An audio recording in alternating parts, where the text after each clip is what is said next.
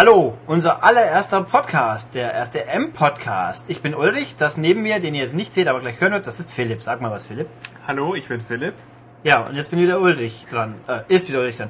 Wie ihr unschwer kennt, wir reden viel äh, und versuchen es gut zu machen und es wird hoffentlich auch wirklich ganz toll irgendwann. Aber wer unsere allerersten DVDs noch kennt, der erinnert sich, wir reden viel und am Anfang schwierig, aber es wird schnell besser. Aber eben das allererste Mal. Wir haben uns vorgenommen, wir schneiden so wenig wie möglich und wenn es noch so peinlich für uns ist, wie gerade eben. Aber wir werden das schon hinkriegen.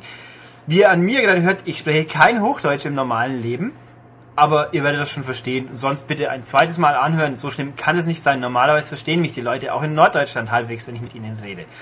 Gut, kann ich zumindest bestätigen.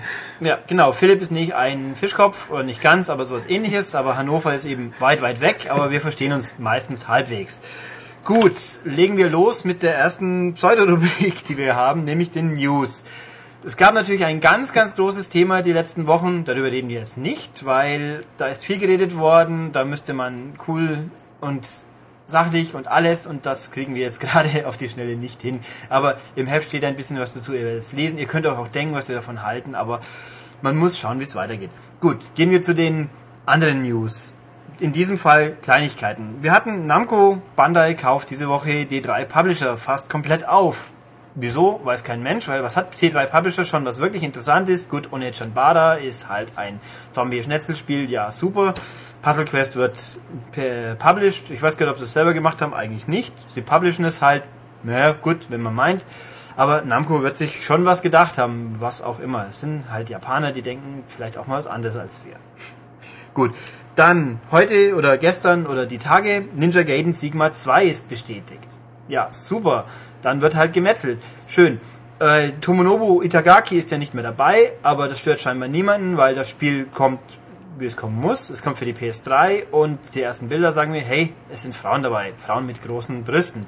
Toll. Nämlich in diesem Fall Ayane. Sie hat immer noch lila Haare, sie hat jetzt noch weniger Klamotten an. Sie wackelt wahrscheinlich immer noch oder noch mehr. Wir werden sehen. Was haben wir sonst noch gehabt? Das neue Behemoth-Spiel hat seine Premiere gefeiert. Auf unserer Webseite www.maniac.de für die Leute, die es nicht wissen, wobei dann hättet ihr auch diesen Podcast nicht gehört, ähm, gibt es den Trailer. Ähm, was gibt's dazu zu sagen? Im Endeffekt nicht wirklich viel. Es, saut, saut. es schaut aus wie die anderen Behemoth-Spiele, sprich lustige Grafik, schöne Strichmännchen, bunt, skurril. Und es wird, ja, ein Hüpfspiel, scheinbar. Mit Smash Brothers Einflüssen, scheinbar. Aber so ganz genau weiß man es nicht. Es sieht auf jeden Fall cool aus und ja, was sagst du, Philipp? Sieht super aus, ja. Und viel mehr fällt ihm auch nicht ein. Den guten Leuten bei Behemoth selber scheinbar auch nicht, denn sie sagen, es kommt 2000, was, 9 oder 10? Ich hab's vergessen. Ich 2010 kommt es raus. 10, genau. Was natürlich eh jeder glaubt, weil Castle Crashers hat ja auch nur ein paar Jahre Verspätung gehabt. Und Plattform wissen sie noch nicht, Preis wissen sie noch nicht und sie wissen eigentlich nichts, außer dass sie einen coolen Trailer haben. Na gut. Wir freuen uns. Dann, was gab's noch? Diverse Download-Add-on-Contents, von denen ich und Philipp nicht alle gespielt haben. Deswegen werden wir uns auf die konzentrieren, die ich, wir kennen. Wir haben neue Halo-Maps. Ja, es sind neue Maps. Prima. Ähm, ja, für Halo 3-Fans sicher ganz toll. Dazu bin ich jetzt ehrlich, da gehöre ich jetzt weniger dazu. Aber sie sind sicher toll im Heft. Unser guter Markus hat es gespielt, der fand sie ordentlich. Ähm, der Punkt ist, im Moment weiß kein Mensch, wie man, wann sie genau rauskommen für die Halo äh, Besitzer von der Halo 3 Halo 3, pardon, Serie, das ist live, wir machen Fehler und wir lassen sie drin. Jawohl. Äh, von Halo Wars Special Edition, die können sie schon downloaden. Die, der Einzelrelease, äh, ja, keiner weiß es. Also Stand gestern konnte uns Microsoft nicht sagen. Vielleicht sind sie morgen schon da und wir schauen alle blöd aus, wenn wir das jetzt erzählen, aber so ist es halt. Gut, was haben wir noch? Tomb Raider, Underworld, zwei extra Levels, jeweils 10 Euro etwa. Unter der Asche, war gut, ist gut, macht Spaß, ist aber genau das gleiche wie das Hauptspiel mehr oder weniger. Ab und zu bleibt man lustig hängen, rennt eine halbe Stunde blöd rum und kommt sich noch dümmer vor, wenn man die Lösung endlich gesehen hat. Aber es spielt sich gut, es sieht gut aus. Interessant ist äh, Laras Schatten. Äh, weil nämlich, da spielt man Laras Schatten. Überraschung. Also sprich den bösen Doppelgänger, der in dem Fall andere Fähigkeiten hat. Sie kann schneller laufen, stärker zuschlagen. Klingt banal, macht im Level aber tatsächlich ganz gut Spaß, weil ähm, ja, die Hüpfpassagen werden schneller, dynamischer, sind mal ein bisschen was anderes, auch wenn man im Endeffekt den gleichen Abschnitt doppelt durchläuft wegen der Story. Und die Story, ja, sie setzt nicht wirklich fort, sie setzt sich an mitten im gegen Ende des Hauptspiels und führt sich dann weiter und ist ganz befriedigend. Also ich hatte zwei, drei Stunden pro Level ungefähr Spaß damit. Die 10 Euro, ja, man kann streiten, aber wenn man sich überlegt, das Hauptspiel kostet 60 Euro, ist auch nur 10 Stunden lang. Also ich fand es passend. Okay. Gut, äh, weiter geht's mit den Previews. Electronic Arts hat neue Spiele, große Überraschung. Genau, da äh, ich greife jetzt einfach mal das Wort. Ergreife. Und zwar erstes Spiel Need for Speed. Äh, Need for Speed Shift eigentlich, obwohl wir nochmal einwerfen wollen. Ähm, EA hat drei Need for Speed Teile quasi Spiele angekündigt. Einmal Schiff, worüber wir später sprechen werden, weil Ori es auch angespielt hat. Yay. Dann äh, gibt's noch äh, Nitro für Wii und DS. Und Worlds Online gibt's aber nur für den PC und auch erstmal nur asiatischer Markt. Das ist ein gratis Spiel, so wie Battlefield Heroes. Und ähm, kommen wir zu Need for Speed Shift, denn das hat Ulrich wirklich angespielt. Erzähl doch mal, wie war es denn? Wie ist es Ja. denn? Ich habe es angespielt. Nee, weil EA hat uns eingeladen nach München, eine große Veranstaltung vor schon längerem mit einem fiesen Embargo, deswegen können wir jetzt erst berichten und im nächsten Heft steht natürlich der Preview drin. Es ist toll, in Kurzfassung. Es ist meiner Meinung nach genau nicht das, was der durchschnittliche Need for Speed Fan haben wollen wird, nämlich es ist ein realistisches Rennspiel. Es ist, alte Einfachheit halber, Race Pro in schön. Es hat, es sieht einfach jetzt schon, es war zugegeben die PC-Version eine frühe, aber es ist glaubwürdig, dass die 360-Version auch so aussehen wird. Es sieht toll aus. Es ist realistisch, die Autos sind schick, äh, die Umgebungen, wir konnten sehen Brands Hatch. Brands Hatch ist eine Rennstrecke, die tatsächlich mal nicht langweilig aussieht, sowas gibt's doch noch. Und London, die Innenstadt London, es sah mit an der Themse lang, am Riesenrad lang und durch ein paar Häuser durch. Es mag jetzt vielleicht nicht ganz Gran Turismo 5 gewesen sein, aber das Spiel ist A noch nicht fertig und B, da geht's wenigstens ab. Also da ging's richtig rund. Man fährt richtig schöne, fette Sportwegen mit echten Sponsoring-Gedöns und alles mögliche. Und es spielt sich einfach echt. Also ich hatte beim Spielen das Gefühl, es, ich würde es am ersten mit Forza 2 vergleichen. Es fährt sich realistisch und wirklich, man muss sich bemühen, sonst fliegt man sofort aus einer Kurve, aber doch greifbar. Auch Leute, die jetzt nicht ewig schon mit Lenkrädern daheim sich eingedeckt haben und jede Kurve auswendig können, die können es auch vernünftig spielen, war mein Eindruck. Die Autos fühlen sich schwer an, satt echt, also wenn man richtig schweren Trieb, was war's? Allrad? Ich habe keine Ahnung. Es war auf jeden Fall ein tolles, schweres Auto und man muss ewig vor der Kurve bremsen, sonst geht man einfach hinaus. Und wenn man einen schönen, weniger schweren hat, der geht einfach durch die Kurve. Also, kurz gesagt, realistisch, glaubwürdig, anspruchsvoll und einfach toll. Die Gegner verhalten sich toll. Es gibt ein echtes Cockpit jetzt, das sieht klasse aus, weil wenn man schnell fährt, verwischt die Sicht. Wenn man wo dagegen fährt, dann hat man den Eindruck, man kriegt eine Gehirnerschütterung. Es passt einfach. Zu sehen gab's leider vom Außenrum nichts. Ähm, die freundliche blonde Producerin, die uns das alles erklärt hat, war sehr nett und auch nett anzusehen, hat aber leider auf die vielen Fragen immer geantwortet, das ist alles noch im Fluss. Wir wissen noch nicht genau, wie es aussehen wird. Also wie Story-Modus, Karrieremodus und so weiter und so fort ist schwer zu sagen, aber es hat sich einfach richtig gut gespielt. Also wirklich richtig gut. Es hat jetzt schon weniger geruckelt als Undercover. Also wenn sie es nicht verbocken, dann müsste es besser werden. Weil man sollte dazu sagen, es ist nicht Blackbox, die diesmal dran hocken, sondern Slightly Mad Studios. Die kannte ich vorher auch weniger, weil ich nicht PC spiele, aber man macht ja Research.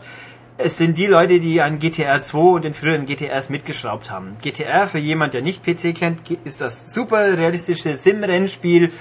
Ähm, das ist also das Rennspiel, das wirklich einen Wahnsinnig macht, wenn man nicht alles auswendig lernen will.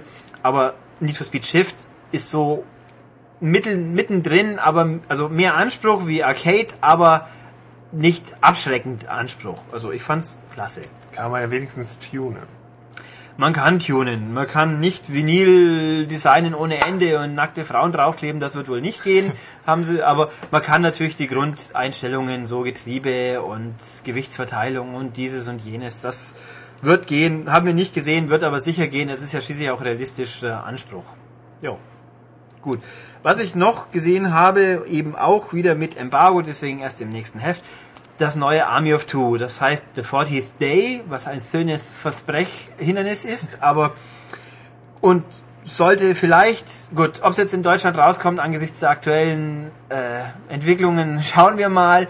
Es war aber, was soll ich sagen, es hat mich viel, viel mehr angemacht wie der erste Teil. Es fängt schon an, man hat zwar wieder die zwei doofen Säckel, die da rumrennen, aber in der uns gezeigten Version zumindest haben sie nicht blöd rumgeschwätzt, aber es kann natürlich auch noch sein, es war halt nicht drin.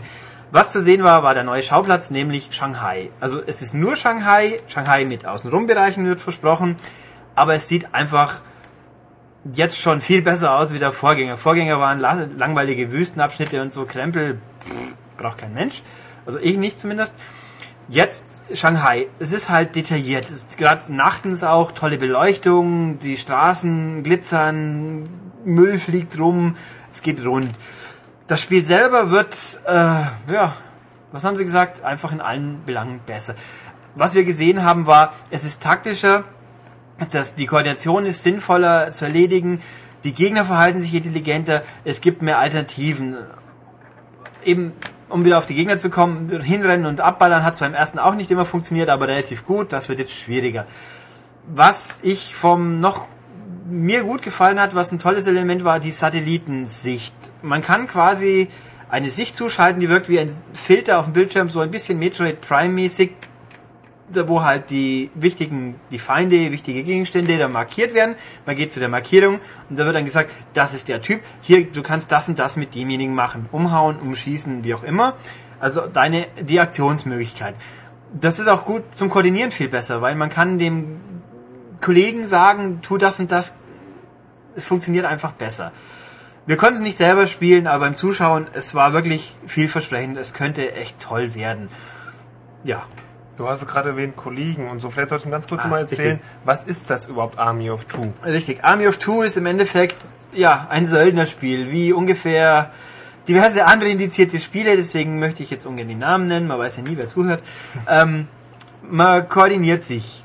Man hat halt, man eben, man, man, sind, man ist, man sind, wie auch immer, zwei Söldner, die gemeinschaftlich vorgehen und gegen Armeen. Bei, was ich noch sagen soll, bei 50th, äh, 50th, 40th Day, die Story haben sie uns nicht gesagt. Es geht halt in Shanghai, es hat irgendeine Katastrophe zu tun. Man sieht mal, wie ein Hochhaus in die Luft fliegt, was sehr cool aussah auch. Ähm, ja, man kann sich koordinieren.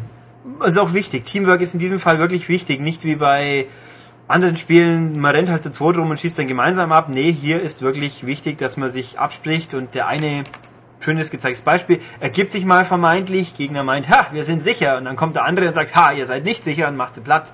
Sehr schön. Ähm, wichtig ist, was in dem Zusammenhang, was mir jetzt noch einfällt, es wird ein Splitscreen geben diesmal. Beim ersten Teil gab es keinen Splitscreen, war doof für Leute, die es so spielen wollen. Jetzt gibt es einen Splitscreen. Werden viele Leute sagen, mir wurscht, spiel eh online. Aber es gibt auch wirklich viele Leute, die wollen halt offline auch Splitscreen spielen können. Das geht jetzt. Also wir sind also wir sind ich in bin, weil ich habe es ja gesehen, ich bin optimistisch, dass es echt diesmal richtig gut werden wird. Sie, die Entwickler bei Montreal, in Montreal, die sind auch, sie, ihnen ist bewusst, dass Deutschland ein Problemzone ist. Sie sind der Meinung, sie arbeiten mit den Prüfstellen äh, zusammen, aber ja, gut, schauen wir mal. Also es sah nicht übermäßig brutal aus, es ist auch nicht mehr ganz so zynisch von meinem Ersteindruck her, aber ja, wer weiß. Schauen wir mal. Okay, so viel zu Previews, weiter geht's. Ähm, weiter geht's mit Tests, denn da hat Ulrich ein ganz tolles Spiel angespielt. Ja, ich habe Chinatown Wars. Richtig, Chinatown Wars steht jetzt im Laden. Ähm, ist es, ja, in einem Wort toll.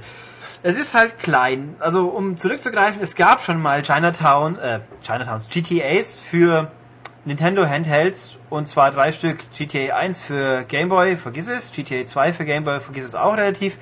GTA Advance für ein GBA, das war ordentlich, aber technisch nicht so besonders prickelnd, weil das so eine Grafik Top-Down-View auch noch ruckelt, das darf es eigentlich nicht geben. So, GTA Chinatown Wars ist ein DS-Spiel, musst du erstmal sagen. Ein DS-Spiel, ja, gut. Es ist ein DS-Spiel. Es ist äh, ein Ableger, Spin-off, wie man es nennen mag, von GTA 4, insofern, dass die gleiche Stadt ist. Es ist Liberty City. Es ist komplett Liberty City, es ist nicht Alderney links daneben, aber pff, mein Gott, es ist groß genug. Es ist wirklich toll umgesetzt, alleine von der Präsentation her. Man hat nicht die Third-Person-Sicht vom Großen, das ist auch keine Überraschung, es ist auch gut so. Man sieht von oben drauf. Es ist nicht ganz Vogelperspektive, es ist auch nicht isometrisch, es ist so eine Mischform. Es ist Polygongrafik, aber halt nicht so in Detail. Es ist mehr so cartoonig. Man sieht obendrauf, alles hat die kleinen lustigen Männchen wuseln rum, die, man hat die Gebäude, ähm, mit, mit leichten schwarzen Kanten, so Cell-Shading-mäßig, aber es sieht in Bewegung richtig toll aus. Die Stadt wirkt lebendig. Einfach, man, wenn man durchmarschiert, es gibt viele Passanten, wenn man sie anrempelt, dann fluchen sie einen auch fröhlich an. Das ist auch die einzige Sprachausgabe im Spiel, aber die ist da, sie funktioniert prima. Die Autos fahren vorbei, es gibt mal Unfälle, es wird mal eine Verfolgungsjagd, äh, Polizei, Krankenwagen fährt rum. Es regnet, wenn es regnet, machen die kleinen Männchen ihre Schirme auf. Ähm, wenn man jemanden umfährt, dann ist er tot. Überraschung, das ist natürlich wie im großen Spiel. Es ist nicht zimperlich, also wenn jemand stirbt und angeschossen wird, er blutet auch wirklich. Also es, es ist alles drin im Endeffekt. Es, es fehlt nicht wirklich viel. Ja, von der Präsentation her. Vom Spiel. Ähm, wenn mir das zur Präsentation einfällt, sage ich es natürlich noch, aber egal. Zum Spiel. Es ist eine eigene Story. Man spielt Huang Li, das ist ein Typ aus Hongkong, der halt Triaden, bla, hat sein Schwert seines verstorbenen Vaters, das soll dem Triadenboss schenken, das wird ihm geklaut, er wird fast umgebracht. Er will sein Schwert wieder besorgen und setzt sich mit verschiedenen Gangs in der Stadt auseinander. Es ist jetzt nicht die originellste Story, sie ist auch nicht so tiefgründig wie jetzt beim Großen, was halt auch daran liegt, dass sie nur in Standbildern und Untertiteln erzählt wird, wobei die Texte sehr, sehr gut, auch auf Deutsch, sehr, sehr gut geschrieben sind und trockenen Witz haben und ein paar Schimpfwörter. Also passt schon, ist prima. Die, das Spiel selber läuft tatsächlich mehr oder weniger ab wie das Große. Man hat seine Aufträge, fährt wohin, schießt Leute ab, organisiert was, fährt zurück. Äh, ich weiß gerade, wie ich es weiter ausführen soll. Es ist, es ist einfach wie das große Spiel. Es funktioniert toll. Mm, die DS-Eigenheiten, ich versuche mal mit den DS-Eigenheiten, weil man natürlich von oben drauf schaut, ist nicht alles so übersichtlich, also die Sichtweite ist begrenzt. Man kann zwar die Kamera ein bisschen rauszoomen, aber ist begrenzt. Dafür hat man ein tolles GPS-Gerät. Man kann sich anzeigen lassen, klar, Ziel anwählen, wie beim großen Spiel, bloß alternative Anzeigeweise, man kriegt kleine Pfeile auf der Straße, denen man folgen kann. Das hilft prima, es stört grafisch nicht, aber es hilft wirklich bei der Orientierung. Man fährt prima rum. Wobei rumfahren, man, es gibt eine Fahrhilfe, die einen in der Spur hält. Die funktioniert auch gut. Aber was hier auffällt, einer der Knackpunkte, der nicht ganz so gut ist wie jetzt beim Großen, ist die Polizei. Ähm, die ist komisch. Wenn man nämlich Fußgänger umfährt, das interessiert keine Sau. Grob gesagt. Das, die sind halt umgefahren, sie bleiben liegen. Solange es halt Zivilisten sind. Ähm, andere Autos rempeln, interessiert auch keine Sau.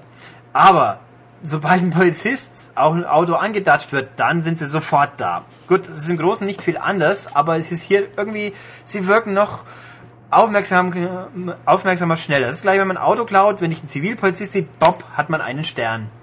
Passiert halt. Die wird man los, nicht wie im Großen, indem man aus dem Aktionsradius, okay, bei einem Stern kann das klappen, sobald es mehr ist, man wird sie nicht mehr los. Man muss die dafür sorgen, dass die Polizeiautos K.O. gehen, indem man sie rempelt, das passiert selten, oder indem sie einen verfolgen und dann in hektisch irgendwo reinfahren. Da macht's büb, büb, und es kommt ein Sternchen, ein X auf dem Auto, man, man wird sie los, so nach nach. Ist aber schwieriger, funktioniert gut, ist aber schwieriger. Was auch Hand in Hand geht bei Chinatown Wars, sind die Strafen noch gröber. Das ist mehr so oldschool. Wenn man wo reinfährt und man wird verhaftet, Waffen weg, Geld weg, Gehirn. Also es ist gröber. Bei, bei GTA 4 und Lost in Damp war es ein bisschen äh, weniger frustig, sage ich jetzt mal. Also hier ist, es kann einem wirklich passieren, dass man mittendrin knapp wird und sagt mal, scheiße, neuen Spielstand laden. Ist einfacher. Ähm, passiert auch beim Auto, man wird auch sehr viel schneller aus dem Auto gezogen. Da kleiner Polizist kommt daher, holt dich viel schneller aus dem Auto raus, wie man, also war mein Eindruck. Es passiert einem schneller wie bei GTA 4. Nicht, passiert nicht immer, man kann immer noch flüchten, aber es ist kritischer. Ja. Anderer Punkt, ähm, also es funktioniert eigentlich alles wirklich gut, muss ich immer wieder sagen. Es funktioniert super, meiner Meinung nach. Es ist ein ganz tolles Spiel, es macht riesen Spaß, aber das Zielsystem ist auch wieder eher klassisch. Also funktioniert normalerweise so, man geht raus, nimmt seine Waffe in die Hand, kann er mit, mit der R-Taste aufschalten auf den Gegner. Der kriegt einen kleinen Klingel rum, man sieht genau, wo man hinschießt. Wenn man auf ihn schießt, fällt er auch normalerweise relativ schnell um ist auch okay. Problem ist nur, in vielen, in einigen Missionen und Einsätzen, auch in den Berserk-Missions, die es hier tatsächlich gibt, im Gegensatz zu den großen Spielen, kommen mal aus verschiedenen Richtungen mehrere.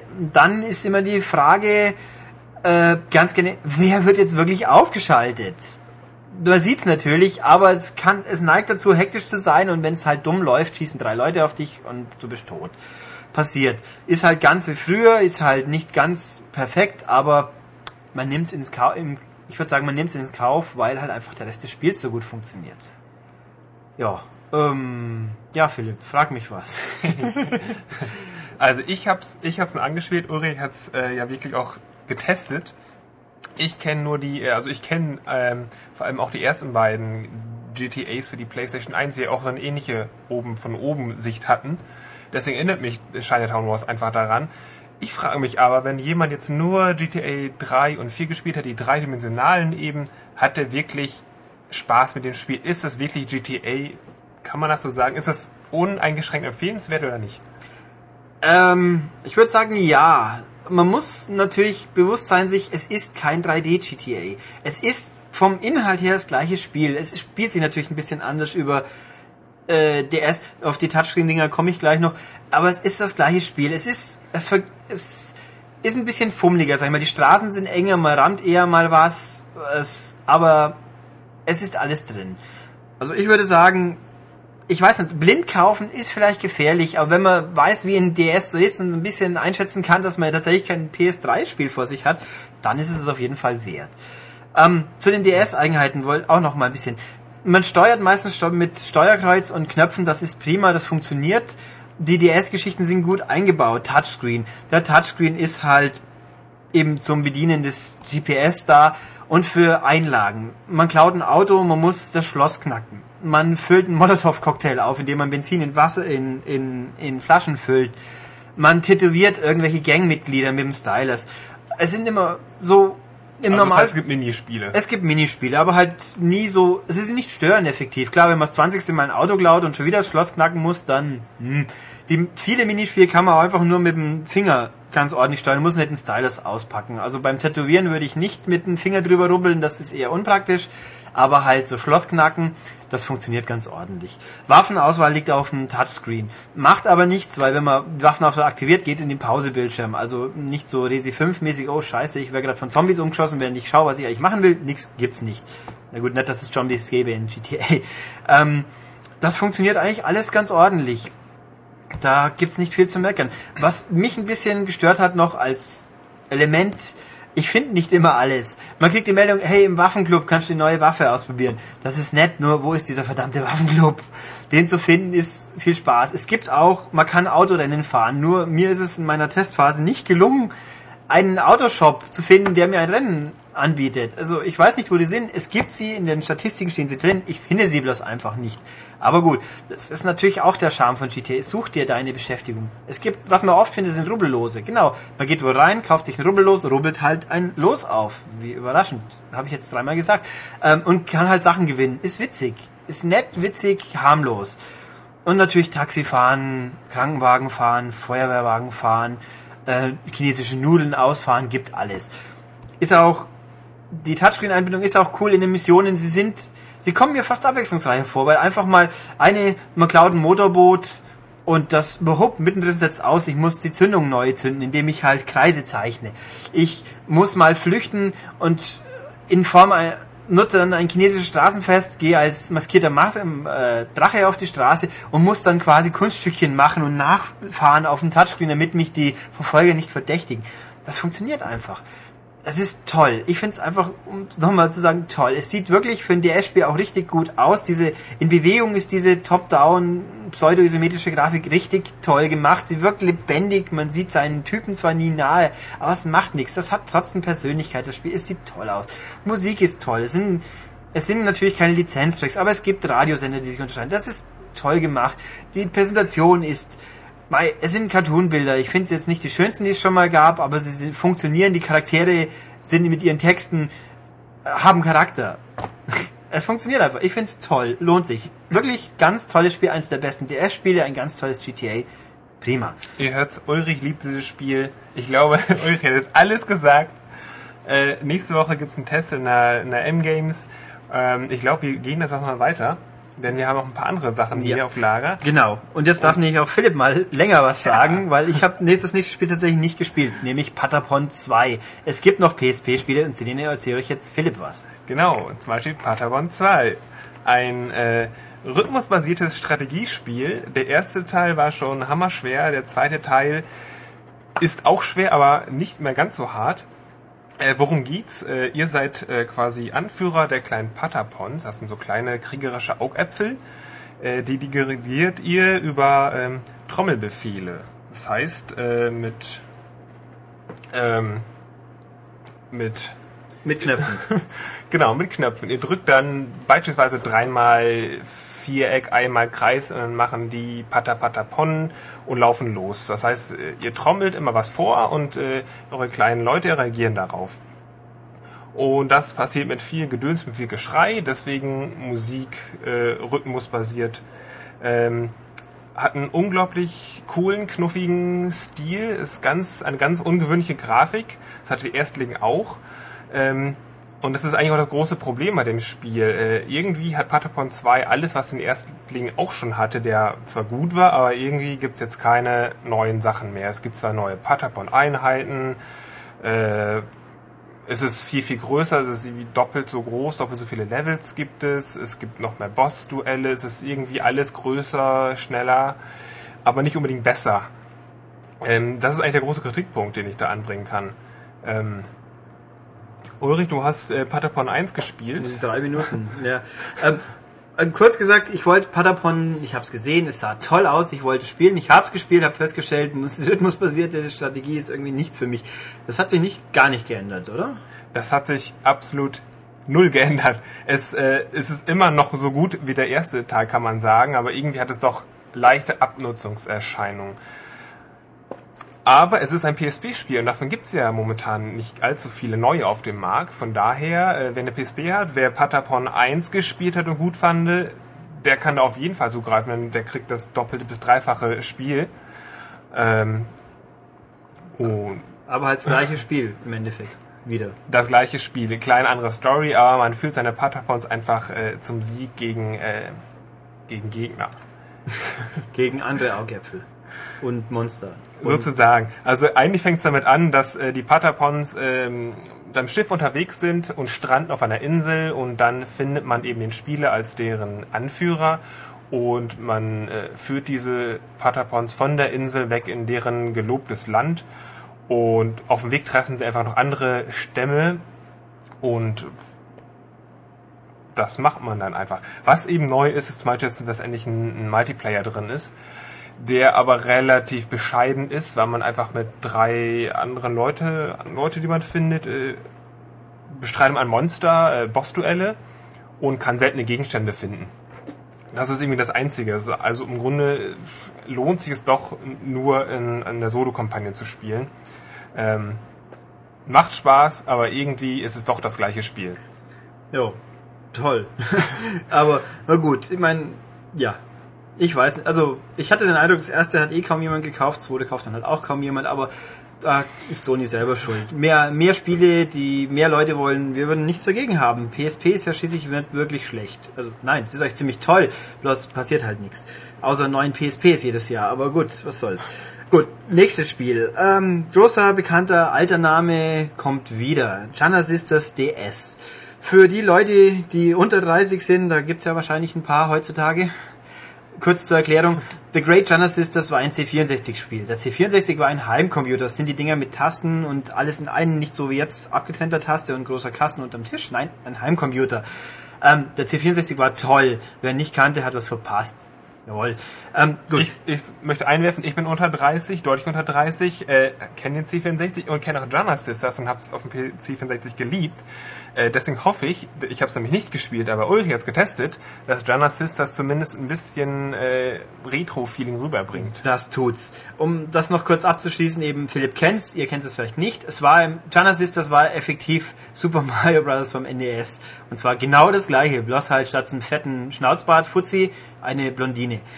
Aber wirklich das gleiche Spiel, die Level waren auch fast gleich und deswegen war es halt auch gut. Jeder fand's toll. Damals war das NES ja auch noch nicht so groß hier in Deutschland. Wir fand's toll. Nintendo fand das Ganze weniger toll. Achso, ich sollte noch dazu sagen, Great Genesis ist ein deutsches Spiel. Jawohl, wir können auch gute Spiele machen. Klasse. Ähm, jedenfalls, Nintendo fand es nicht so toll, hat dann gesagt, hey Leute, das verkauft sie aber sonst nirgends. Ergo, in England, sonst wo gab's das Ding nicht. Schön. Jetzt sind nur 22 Jahre später gibt's Jana Sisters DS. Es ist nicht mehr Great Jana Sisters, was daran liegt, weil das Spiel auch nicht so great ist, leider. Ähm, es ist sehr, ja, retro. Aber nicht, also im guten und im schlechten Sinne. Man spielt wieder Janna. Janna sammelt scheinbar irgendwelche Kristalle. Das Intro ist nicht sehr aufschluss, aufschlussreich, wie auch immer. Man rennt von links nach rechts, aber auch mal nach oben unten. Der große Unterschied zu früher, die Level scrollen wirklich mal in alle Richtungen. Aber dafür, und man hüpft den Gegnern immer noch oben drauf. Man hüpft immer noch von unten an Steine, um Diamanten rauszukriegen. Man kriegt immer noch Extras, indem man von unten an spezielle Steine hüpft, aber es gibt nur noch ein Extra, nämlich eine rote Kugel. Dann wird man Punkjunner und kann wie Mario mit seinem, was ist es? Peinlicherweise, ich bring's miteinander. Also wie Mario in groß halt auch von unten andere Steine kaputt machen. Alles gleich geblieben. Äh, sonst gibt's nichts mehr. Man hat dann einen Schuss, der schießt. Es gibt keinen Zielsuchschuss. Es gibt keine anderen Extras. Es gibt wirklich nur dieses eine Extra, das man sammeln kann. Gut, es gibt zwei andere Extras, die aber anders einsetzbar sind, nur selten. Äh, gut, ich bin jetzt ein bisschen konfus, aber egal. Also es gibt dieses Standard-Level, laufen so ab, ich hüpfe, kriege Punk-Jana, renne durch, schieße Gegner vielleicht ab, weil drauf hüpfen ist ab und zu umständlicher. Gut. Manchmal gibt's einen Kaugummi. Den kann man per Touchscreen aktivieren, dann sitzt man in einer Luftblase und kann rumfliegen. Das kann man machen per Mikro, muss aber nicht, Knopf geht auch. Manchmal gibt's eine Sodaflasche, also eine Softdrinkflasche. Mit der kann man rumspritzen und dann Gegner wegschubsen oder Steine durchhauen, um halt andere Gänge zu finden. Und das war's. Man rennt durch nett gezeichnete, nett, aber unspektakulär gezeichnete Level. Mal ist es ein, eine Wiesenlandschaft, mal ist es ein Untergrund, mal ist es ein Schloss. Die Bonuslevel sind im Himmel oben, die sind ganz nett. Rennt rum, von links nach rechts, hüpft sich halt durch, ähm, sammelt es gibt auch hier, das ist wiederum eine Anleihe vom neuen Mario. Rote Diamanten hat man alle gefunden, gibt am Ende der Welt halt ein Bonuslevel. Am Ende der Welt kommt immer ein Drache, den hüpft man dreimal, viermal, fünfmal oben drauf, je nach Level, das war's. Hat ganz langweilige Angriffsmuster, das war's.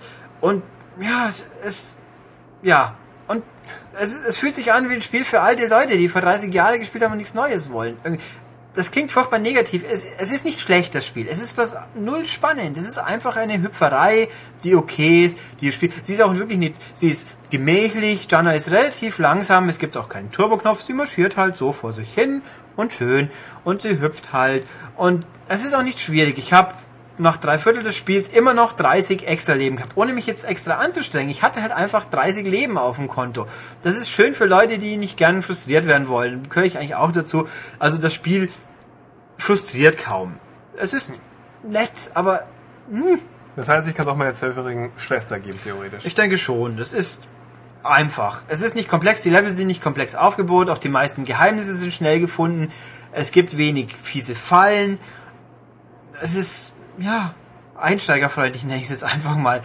Ähm, die Musik, um das noch zu erwähnen, beim Original von Hülsbeck ist jetzt nicht mehr ganz von Hülsbeck, es ist vor, also die Hülsbeck-Songs neu von Fabian del Priore, glaube ich. Man verzeihe mir, wenn ich den Namen jetzt falsch ausgesprochen habe, aber bei der ähm, Retro-Music-Szene ist der gute Mann bekannt. Es, es, klingt gut. Es passt dazu. Eben, man, verzeihe mir, ich habe keine Ahnung, wovon du gerade sprichst. Aber anscheinend hat die Musik gefallen, das Spiel äh, an sich eher weniger. Deswegen nicht weniger, aber ja, wie man es nimmt, es ist ein überdurchschnittliches Spiel, aber es gibt gerade auf dem DS, ich meine, selbst wenn man jetzt Mario nicht mag, New, New Super Mario Bros. ist einfach viel besser und es gibt halt Besseres. Und das Ding lebt von seinem Namen. Hieß es jetzt äh, kleines Hühnchen Hugo hüpft durch die Gegend, wird es wahrscheinlich kein Mensch anschauen. So steht halt Janna drauf. Wer sich daran erinnert, freut sich, dass er wieder einen Janna kriegt, aber es ist halt nicht mitreißend. Es ist nur einfach okay. Und ich muss sagen, das Ding kostet ganz normale 40 Euro. Also ich fände, es hätte man auch gerne ein paar Euro billiger verkaufen dürfen. Es ist, ja. Springen wir mal schnell zur neuen, zur nächsten Kategorie. Das ist Ulrich Spezialkategorie. Ja. Äh, Online-Download-Spiele. Äh, das erste, Watchmen, cooler Comic, cooler Film. Ist es auch ein gutes Spiel? Es ist ein akzeptables Spiel. Ähm, reden wir mal kurz über den Film ein bisschen. Wer das. Ich finde, er ist lohnenswert. Ich habe den Comic auch erst kurz vorher gelesen, frevelhafterweise. Es ist die ersten drei Viertel fand ich toll vom Film. Der Schluss ändert einiges, was mich jetzt ein bisschen rausgezogen hat. Ich glaube, Leute, die den Comic nicht gelesen haben, haben tatsächlich sogar mehr vom Film, oder? Das äh, kann ich nicht ganz beantworten, aber was ich höre von Leuten, die den Comic nicht gelesen haben, sind begeistert von dem Film. Äh, was das Ende betrifft, wir wollen hier überhaupt gar nichts verraten. Ähm, soll es oder ist zumindest aber ein sehr intelligentes Ende. Das es passt einfach zum Film und äh, der Film bringt natürlich auch ein paar Sachen rüber, die der Comic nicht hat. Das heißt äh, explizite Gewaltdarstellung, die Oh ja. den Film aber auf jeden Fall bereichern, möchte ich jetzt einfach mal sagen. Die Äh. einfach mal ein bisschen Pep reinbringen, die irgendwie äh, was anderes machen, weil das Medium Comic dann einfach dann in diesem Fall dann das nicht rüberbringen kann. Das ist einfach super. Ähm, ja, kann man streiten. Also mich hat's jetzt nicht gestört, aber man, man merkt, der Mann hat 300 gedreht und wollte halt wieder ein paar Knochen brechen und Arme, Arme zertrümmern und sonst wie auseinandernehmen. Es ist komisch. Also ich, was ich übrigens sagen würde, wer den Comic nicht hat, kauft ihn. Er ist echt toll. Gut, das Spiel. Ähm, ja, es ist ein reines Download-Spiel, deswegen auch unsere tolle Download-Rubrik. Und es ist ein Prequel. Es spielt, ich weiß nicht mehr wie viel, waren es zehn Jahre vorm Film, also auf jeden Fall fünf Jahre bevor Superhelden verboten werden, was ein wichtiger Punkt des Films ist. Man spielt Rorschach und Night Owl. Die, Zwei Charaktere des Genau. Films und des Comics. genau, also ich gehe jetzt mal nicht weiter auf die Details ein. Ich muss mal, man muss den Film nicht kennen. Es sind halt zwei Charaktere, die Superhelden sind. Sie haben aber keine besonderen Fähigkeiten, sie sind bloß richtig fit. Also sie können nicht jetzt, was weiß ich, Laserbeams verschießen oder die Erde in die Luft sprengen oder weiß der Teufel. Sie sind halt einfach nur große Kämpfer und Night Owl ist halt quasi ein bisschen Batmanig in der Hinsicht. Er hat halt ein Schiff, mit dem er rumfliegen kann und hat halt ein paar Tools und sein Anzug ist elektrisch. Wie auch immer. Was ist das jetzt genau? Ist das ein Actionspiel? Es ist ein Action, es ist ein Brawler, ein Street Brawler, so Streets of Rage, Final Fight, irgendwas in die Richtung, bloß halt in 3D. Man rennt rum, haut Typen zu Klump, rennt weiter rum, die nächsten Typen kommen, haut sie zu Klump und es geht weiter. Es gibt ganz wenige Rätsel, es gibt ein tatsächlich auffällig Schlossknacken, das ist ziemlich schwer, also ähm, ja, leider habe ich jetzt vergessen, was für ein Spiel es ähnlich war. Ich glaube, bei Oblivion konnte man Schlösser knacken, war viel einfacher. Also das hier ist relativ äh, komplex, weil man mir ist auch nicht ganz klar geworden, aber egal. Das ist das komplexeste vom ganzen Spiel. Das Spiel an sich ist nicht komplex. Wie gesagt, man geht hin, haut Leute um. Je nach, kann- witzigerweise je nach Konsole unterschiedlich. Die PS3-Version hat dank Sonys Paranoia, was auf alles was 18 ist, ist ab 16. Das Blut fehlt, die Finisher fehlen teilweise. Macht es jetzt nicht unbedingt schlechter. Also das Spiel wird nicht besser, bloß weil Blut rumfliegt. Ist egal. Dafür kostet übrigens die PS3-Version 5 Euro weniger, auf der 360 kostet es 20 Euro, PS3 15. Ähm, Dafür beide- 360-Version, aber äh, blutig, ungeschnitten. genau. Finisher, blutig. Also nicht extrem blutig, aber es kommt halt überhaupt Blut vor. Und die, gut, die Finisher sind schon ein bisschen grob, aber ich sag mal, im Verhältnis zu dem, was man im Spiel sieht, äh, im Film sieht, ist es nichts. Es ist wirklich harmlos. Harmlos im Sinne von, ja, immer noch brutal, aber nicht ganz so schlimm. Deine Kaufempfehlung? Äh, nö. Äh, für den Preis, ehrlich gesagt, finde ich's, finde ich's zu teuer. Es ist, es ist ein zwei bis drei Stunden. Ob man jetzt Night Owl oder Rorschach spielt, unterscheidet sich geringfügig. Klar, Night Owl ist ein bisschen technischer, ein bisschen mehr ausgebildeter Kämpfer. Rorschach ist mehr so Straßenkämpfer, haut drauf. Ähm, aber es ist halt zwei bis drei Stunden, man rennt durch und haut Leute platt. Und ordentlich gemacht, aber nicht spektakulär. Manchmal nervig, weil wenn acht Typen auf einmal kommen, die Kombos, die es gibt, die gezielten Angriffe sind zeitkritisch auszuführen, klappt nicht immer ganz so gut. Meistens sage ich halt einfach so drauf zu hauen. Ähm, es ist technisch, mir gefällt's, mir es sieht gut aus. Die Szenarien sind wirklich düster, na, tolle Beleuchtungseffekte, trifft den Stil des Comics eigentlich auch ganz gut, obwohl es natürlich ganz anders ist, weil das Comic ist halt Linienzeichnung, nicht 3D.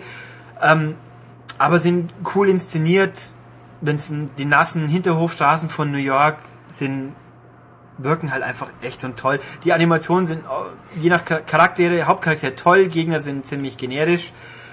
Ähm, ja, es gibt einen Koop-Modus, das ist cool, mit Splitscreen, nicht online. Aber da fehlt die Tiefe, es ist einfach okay.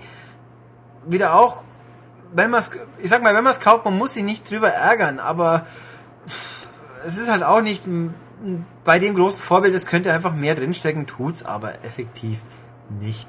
Bisschen schade, aber kann man schon kaufen. Kann man, muss man aber beim besten Willen nicht. Klingt wieder furchtbar floskelhaft, aber das trifft's halt einfach. Wer Street Brawler will, so viele andere gibt's jetzt tatsächlich auch nicht, aber es gibt halt so viel mehr bessere Download-Spiele auch im Action-Bereich, dass, ja, mein Gott. Was nicht in den Action-Bereich gehört, nächstes Spiel, Nobi Nobi Boy. Äh, aber äh, ein sehr äh, künstlerisch wertvolles Spiel, möchte ich es einfach mal behaupten. Zumindest auch für den Preis, 4 Euro, richtig? Ja, 4 Euro. Äh, sehr günstig und empfehlenswert. Ähm, ich weiß nicht. Also Nobi Nobi Boy, wie Philipp sagt, es ist Kunst. Mein Gott. Und äh, Kunst ist ja immer ein schwieriges Thema. Kunst darf man eigentlich nicht kritisieren. Ich hatte ja auch vor einem Monat oder so hatten wir Flower. Flower war toll, aber es war nicht es war toll, aber es war nicht brillant. Oh, das hat wieder einige Leute wieder gestört. Oh Gott, das ist doch so toll, das ist ganz was anderes. Es ist was ganz was anderes, ja. Und deswegen muss es aber auch was als Spiel was taugen. Tut Flower, Nobi Nobi ist, ähm, ja, es ist eigentlich auch nicht wirklich ein Spiel, es ist irgendwas. Okay, was mache ich denn im Spiel? Ja, du bist no, du bist Boy, Boy in Großbuchstaben. Boy rennt auf einem kleinen Bereich rum, kann einen kleinen abstrakten optischen Bereich, rennt rum, hat vorne und hinten quasi. Du kannst mit dem linken Stick steuert man Vorderteil, mit dem rechten Stick Hinterteil. Wenn man in die gegengesetzte Richtung läuft, dehnt sich Boy, wird immer größer. Irgendwann macht es dann blub und plötzlich hat er so bunte Segmente als Körper, wird also ein großer, langer Wurm. Ja, und dann kann man damit rumrennen. Man kann Sachen einwickeln quasi. Man kann auch springen und dann quasi sogar Wolken, Donutwolken oben vom Himmel holen und unten dann festpinnen, durch rumlaufen, Leute rempeln. Man kann auch Leute fressen. Also hopp, aufnehmen und man kann sie auf den Knopf drücken, fu- furzt man hinten wieder aus. Geht auch. Weil wenn, wenn Boy zu lang zu viel futtert, wird er zwar größer, aber irgendwann reicht's, dann, dann scheidet er halt wieder was aus. Das war's im Endeffekt. Was ist Ziel des Spiels? Das- Kann ich da irgendwie was erreichen? Jein, also im Spiel selber, nö. Man rennt halt rum, wird länger, macht halt irgendwas, findet es lustig, abstrakt, witzig, wie auch immer, bescheuert kann man es auch finden. Ähm, man wird größer. Ein Zähler zählt mit, wie, wie viel Meter man gewonnen hat. Und diese Meter kann man dann Girl füttern. Girl ist ein Charakter, den man nur so in den Menüs sieht. Und Girl wird immer länger. Girl marschiert quasi das Universum, fängt im, auf der Erde an. Ein Mond hat Girl inzwischen hat nach vier, fünf Tagen erreicht. Wenn ein neuer Planet erreicht wird, kriegt man neue Grafiksets quasi, die man besuchen kann. Und dann geht's so weiter. Die, alle Spieler auf der Welt füttern Girl. Und Girl wird dadurch immer größer. Als nächstes steht der Mars an, den wir, boah, keine Ahnung, also inzwischen ist die Faszination etwa gewicht, etwas gewichen, weniger Leute spielen. Mein Gott, was weiß ich, in ein, zwei Monaten gibt's vielleicht einen Mars. Es ist auch schon angekündigt, später wird es noch mehr Planeten geben, auch einen Offline-Multiplayer wird es geben, was man immer da Multiplayer mag eigentlich. Man rennt rum. Es ist halt, ja, man merkt, wer es gemacht hat. Der Macher, der dahinter steckt, dessen Namen ich jetzt leider hier nicht aufgeschrieben habe, aber es ist der Typ, der Katamari gemacht hat. Das wollte ich sagen, das erinnert mich nämlich entfernt auch an Katamari, was ja, Ja. auch eine bescheiden dämliche Idee war, dieses Spiel, obwohl es einfach, also das war so dämlich, dass es schon wieder genial war, äh, machte extrem viel Spaß, ist, kann man das Spiel denn vergleichen mit Nobi Nobi Boy? Macht es denn zumindest eh ansatzweise so viel Spaß? Von der Präsentation her kann man es vergleichen. Auch, zwar auch nicht so, Nobi Nobi ist viel, ist noch ein bisschen abstrakter und viel weniger. Es ist halt einfach ein kleiner Bereich, auf dem man rumrennt, da stehen ein paar Bäume, Häuser, Typen. Ähm, und sollte ich dazu sagen, jeder Level, jeder Neustart, jeder Levelwechsel generiert das zufällig neu. Also man sieht nie zweimal das gleiche, aber so unterschiedlich sind die Dinge auch nicht. Auch der Mond, da sind halt die Farben ein bisschen anders und ein paar andere Gegenstände, aber es ist immer ein flache, flaches Viereck, Rechteck, auf dem man rumrennt. Hm, super. Ähm, nein, es, macht, es ist... Ich habe den Faden verloren. äh, okay. Die Haupt, ich glaube, die Hauptfrage ist, lohnt sich das für 4 Euro? Ich sage, für 4 Euro lohnt sich das auf jeden Fall. Ja, äh, für 4 Euro, mein Gott, 4 Euro ist im Endeffekt, was ist 4 Euro? Dafür lohnt sich schon. Es ist aber einfach kein Spiel in dem Sinn. Äh, Ich weiß nicht, man kann, es gibt in England drüben, gibt's Besprechungen, die flippen schier aus, wie brillant es ist und Kultur und Kunst und Gefühle, Emotionen, ach Quatsch, sag ich. Bin ich vielleicht der falsche Typ für? Es ist, es, mal, mal gut, mal zu sagen, hey, jetzt bin ich wieder 10 Minuten und renn blöd rum und mache irgendeinen Quatsch. Prima, funktioniert, ist nett, ma- macht auch irgendwo schon Spaß, aber es ist halt kein Spiel. Was, und vor allem, äh, es macht einem auch nicht unbedingt das Leben leicht. Die Kamerasteuerung ist total beschissen, auf gu- gut Deutsch. Man muss mit dem Six-Axis, man muss auf die Schultertaste drücken und Six-Axis rumwackeln und das klappt halt nicht so, wie man sich's vorstellt. Äh. Und auch andere Funktionen. Ich muss auf die Starttaste drücken und gleichzeitig nach rechts, damit er mir die Statistik anzeigt. Dafür sind die, die ganzen Standard-Buttons kaum belegt. Also es ist blöd. Und, und er, er steuert sich auch zickig. Also Katamari war jetzt auch kein Spiel, das jetzt die einfachste Steuerung der Welt hatte, aber das war einfach einfacher. Ich fand, ich fand es einfach, Katamari war besser. Nobi Nobi Boy ist ein Experiment. Man, es ist unterstützenswert, sag ich mal. Also kaufen für 4 Euro, man macht nichts kaputt. Es ist, es ist okay. Also wir haben, ich kann auch gleich sagen, nächste Ausgabe im Heft ist auch nochmal der Bericht drin. Ich habe dem keine Spielspaßwertung gegeben, weil es ist eigentlich nicht wirklich ein Spiel und ob man Spaß damit hat, ist halt auch, äh, ja, nun. Mir fehlen irgendwie die passenden hochgeistigen Worte, um das wahrscheinlich angemessen zu erklären. Aber ja, Experiment, interessantes Experiment, aber halt als Spiel würde ich es jetzt nicht bezeichnen. Und wenn es ein Spiel wäre, dann würde was fehlen. Bevor Ulrich weiter auf äh, Kunst herumtrampelt, schnell zum nächsten Spiel. Äh, Peggle. Peggle. Peggle ist keine Kunst, das ist casual. Äh, Peggle ist von PopCap. PopCap, das auf der Xbox, also ist jetzt ein 360-Spiel, habe ich übrigens erwähnt, dass Nobi Nobi nur PS3 ist. Wenn nicht, dann wisst ihr es jetzt. Jetzt äh, Peggle ist nur 360. Ähm, es ist, oh, es ist eine Umsetzung von einem PC-Spiel, das unglaublich viele, also schon ziemlich viele Leute ziemlich fasziniert hat und ich habe es bis dato nicht kapiert. Ich habe es jetzt durchgespielt, ganz kapieren tue ich es immer noch nicht, aber es macht mir Spaß. Peggle ist im Endeffekt so das Pachinko für die westliche Welt. Man hat ein Bild, auf dem lauter kleine Bobbel sind, orange und blaue. Spielscheine auf Deutsch, Packs auf Englisch. Ich sage jetzt Bobbel, weil Bobbel klingt lustig. Ähm, und oben hat man eine Abschussvorrichtung. Da schießt man eine Kugel raus. Diese Kugel bobbelt durchs Bild. Die so schießt halt Schild runter, prallt von diesen Bobbles ab, geht halt ab und zu gibt es auch Hindernisse im Bild. Ja, und fällt dann unten raus irgendwann. Das Spielziel ist es, mit einer vorgegebenen Anzahl Kugeln alle orangen Bobbel abzubauen. Und das war's. Und irgendwie ist das total primitiv, aber es hat sehr viele Leute sakrisch fasziniert, so schier süchtig gemacht, so wie Japaner halt an den Pachinko-Automaten hängen, haben halt Leute am PC Peggle gespielt. Jetzt spielen sie es auf der Xbox. Ähm, es ist, und Präsentation, Einhörner, Märchenfiguren, klassische Ode an die Freude spielt manchmal, andere Klänge ganz sanft, friedlich, so casualig, sag ich jetzt einfach mal, aber irgendwie nett. Immerhin das. Wie teuer ist, ist es denn? Es kostet 10 Euro. Ist aber okay, weil es hat 55 Level, die werden auch fordernder und es ist einfach, man kann ja nicht Einfluss nehmen. Gut, manchmal gibt's Extras, aber die selten. Im Endeffekt fliegt hier die Kugel durchs Bild und ich schaue halt, wo sie hinprallt und hoffe halt, dass ich den richtigen Ansatz gefunden habe. Und mal geht's gut, mal geht's nicht gut, ab und zu ist der Zufall im Spiel. Es ist irgendwie, na, wie gesagt, ich kapiere nicht so ganz, was so die Leute so fanatisch macht. Ich find's auch wirklich toll. Es ist eine, es ist auf seine Art toll, macht wirklich Spaß, macht mehr Spaß wie viele andere Spiele, die es auf Live oder anderswo gibt. Aber es ist ein bisschen merkwürdig. Und ich schieß halt. Ja, und es passiert was. Und hey, ich will den nächsten Level. Aber es hat dieses, ich, okay, ein Level spiele ich noch. Und dann ist halt zwei Uhr Nacht, ja, ist mir wurscht. Ich spiele noch ein Level. Das ist mir auch passiert.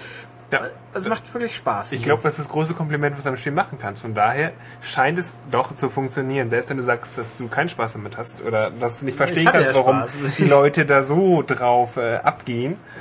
Das hat mir auch keiner schlüssig erklären können. Wenn jemand sagt, es ist halt Peggle, ja, prima.